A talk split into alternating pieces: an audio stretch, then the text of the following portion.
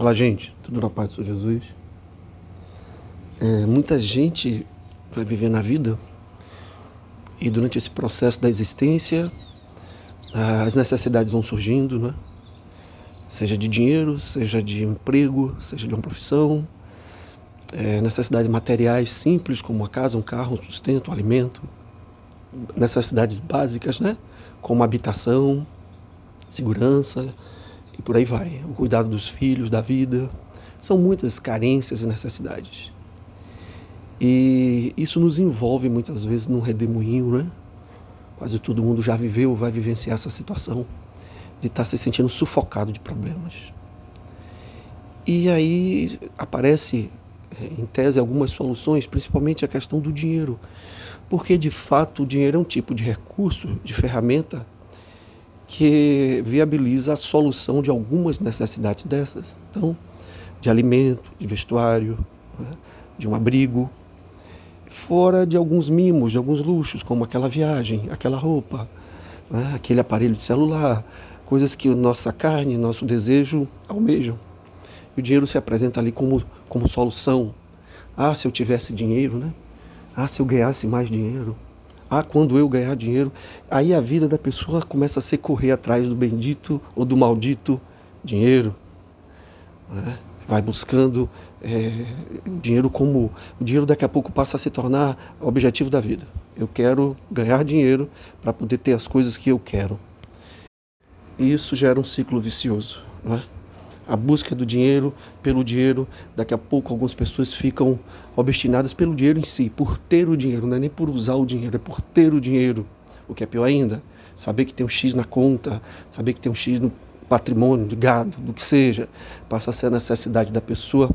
E a Bíblia faz advertências sérias sobre isso. Chega a dizer que o amor ao dinheiro é a raiz de todos os males conforme 1 Timóteo 6, de 8 a 10.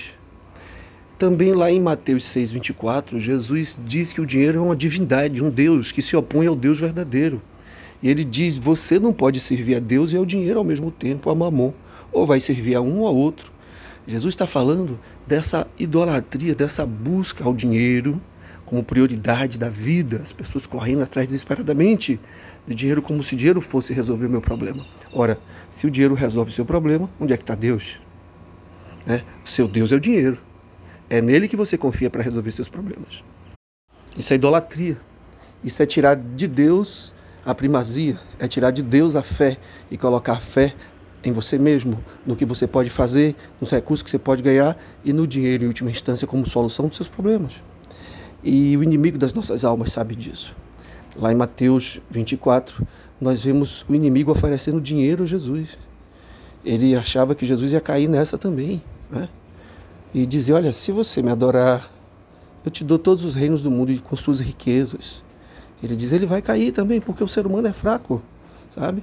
Ele não vai colocar o coração em Deus. E Jesus dá uma resposta clara para ele, repreende ele diz que não quer. Jesus o tempo todo vai dizer: Meu reino não é deste mundo. Ou seja, Jesus não estava atrás de dinheiro para resolver seus problemas.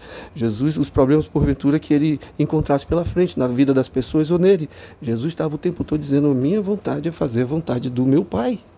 Meu reino não é daqui. Jesus não ia trocar, sabe, um grão de areia, que é essa vida aqui, 100 anos, por uma eternidade. Jesus não ia trocar tesouros que se corrompem, conforme lá em Mateus 6 já falamos por tesouros incorruptíveis. Jesus estava o tempo todo dizendo: Olha, eu sei o que é maior e o que é menor, e eu escolho o maior, eu escolho o melhor. Jesus não era burro, sabe? Jesus foi o mais inteligente que já viveu, era Deus e homem ao mesmo tempo. E ele não colocou a esperança dele no dinheiro, pelo contrário, ele repreendeu essa tendência em nós. O que Jesus está querendo é, é nos ensinar a não cair nesse equívoco de achar que o dinheiro é a solução. O dinheiro é uma ferramenta. Deus não tem nada contra você ter dinheiro. O problema é quando o dinheiro assume uma posição de proeminência na sua vida, é entronizado, quando se torna seu foco e sua busca. Ele é meio e não fim. Ele tem que ser um meio e não um fim. O fim é o Senhor, o propósito da nossa existência é servir a Deus e a sua obra. É esse entendimento. E Deus dá Mateus 6 de novo, vem do Senhor. Existem duas formas ou né? pelo menos de dessa, dessa bênção financeira, material chegar. É isso que a Bíblia está ensinando. Nós não podemos ser escravos do dinheiro. É ele que tem que trabalhar para nós e não o contrário. E a maioria das pessoas não consegue entender isso e vive essa miragem que o dinheiro vai resolver todos os seus problemas e não vai. Seus verdadeiros problemas são de ordem espiritual e emocional, tá? Então é como um paciente chegar no hospital, um paciente fumante, o seu pulmão estragado em razão do fumo, e ele achar que a solução para o problema dele é um remédio. Ora, o remédio é um paliativo. A solução verdadeira é parar de fumar. A maioria dos seus problemas não tem a ver com ganhar dinheiro, tem a ver com assumir a postura correta, espiritualmente correta, emocionalmente correta diante dos desafios da vida, sabe? Então, o seu temperamento precisa mudar, o seu comportamento precisa mudar, suas atitudes precisam mudar e se adequar àquilo que Deus tem para você. Aquilo que Deus lhe determina na sua palavra ou pessoalmente, diretamente através do Espírito Santo, sobre sua vida, os hábitos que você tem que deixar as companhias que você tem que se afastar, as atitudes nos negócios, na vida, na família, no relacionamento que você precisa mudar e deixar de praticar, sabe? Isso sim vai lhe gerar paz e tranquilidade, parar de dar um passo maior que a perna. Parar de sonhar com coisas impossíveis, parar de desobedecer o chamar de Deus. Esse é o seu problema, não é a falta de dinheiro. Ok? A maioria dos problemas que você está vivendo tem a ver com isso, com desobediência, com insubmissão, com estar fora de um projeto de Deus, de um propósito na vida. E às vezes o dinheiro que você quer é para referendar exatamente aquilo que você quer fazer contrário à vontade de Deus. E não vai funcionar. Esse é um caminho de dor, de perdas. Sabe? Não tem a ver com ganhar ou deixar de ganhar dinheiro. Agora, o dinheiro para as necessidades e para suprir a vida, Deus dá, ele tem prazer. Mateus 6 tem repetido tantas vezes, o Espírito Santo tem usado para falar sempre de Mateus 6, não é uma miragem. E minha oração é que você entenda: o dinheiro é instrumento, é ferramenta, não é fim da vida. Sua principal carência é o Senhor Jesus. Sua real necessidade, o seu maior problema é o afastamento de Deus e o meu também.